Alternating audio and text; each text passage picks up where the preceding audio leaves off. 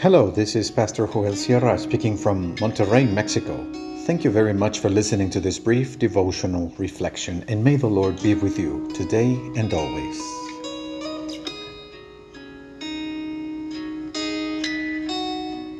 Let's get to work. We read in Nehemiah chapter 2, verses 17 through 20 in the New International Version.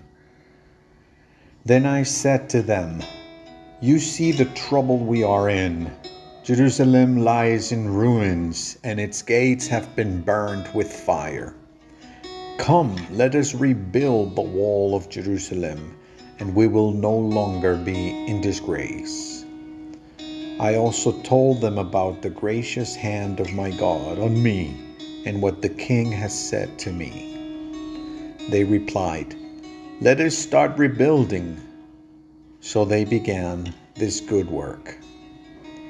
But when Sanballat the Horonite, Tobiah the Ammonite official, and Geshem the, the Arab heard about it, they mocked and ridiculed us. What is this you are doing? They asked. Are you rebelling against the king? I answered them by saying, the God of heaven will give us success. We, his servants, will start rebuilding. But as for you, you have no share in Jerusalem or any claim or historic right to it.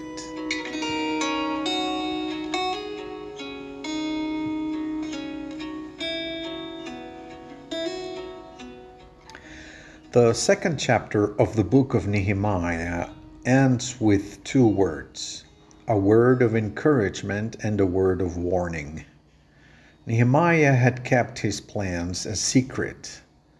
Even those people who would later oversee the work did not know that soon they would all be working on the reconstruction.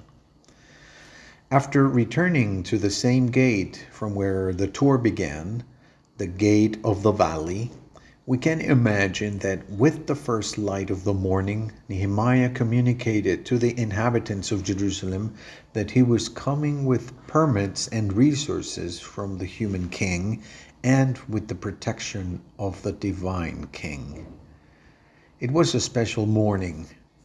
After the long night of desolation, fear, and insecurity, morning comes as if it were a sunrise resurrection, service. Damage assessment does not require much explanation.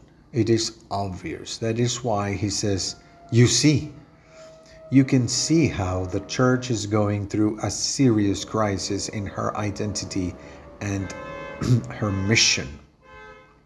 But Nehemiah's message does not end with the description of what he saw in the dead of night, but rather with the first rays of dawn the note of encouragement resounds Come, let us rebuild. The people responded, Let's get to work. Let's start rebuilding. The strength we need to rebuild the church is found in the power of resurrection morning.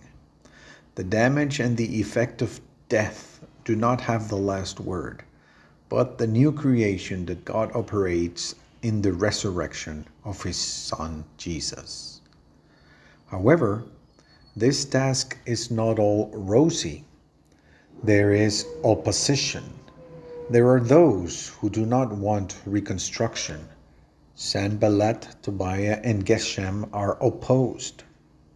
In their worldview, there is no God who wants to bless the world, and therefore there is no people who have the mission of rescuing and reconciling the world with God. With courage and caution, with enthusiasm and prudence, we are going to rebuild for the blessing that God wants to give the world through God's people.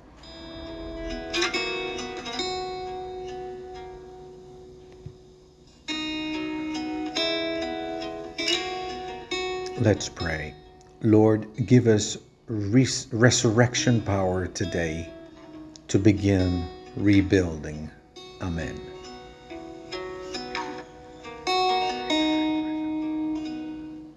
I know that the Lord secures justice for the poor and upholds the cause of the needy.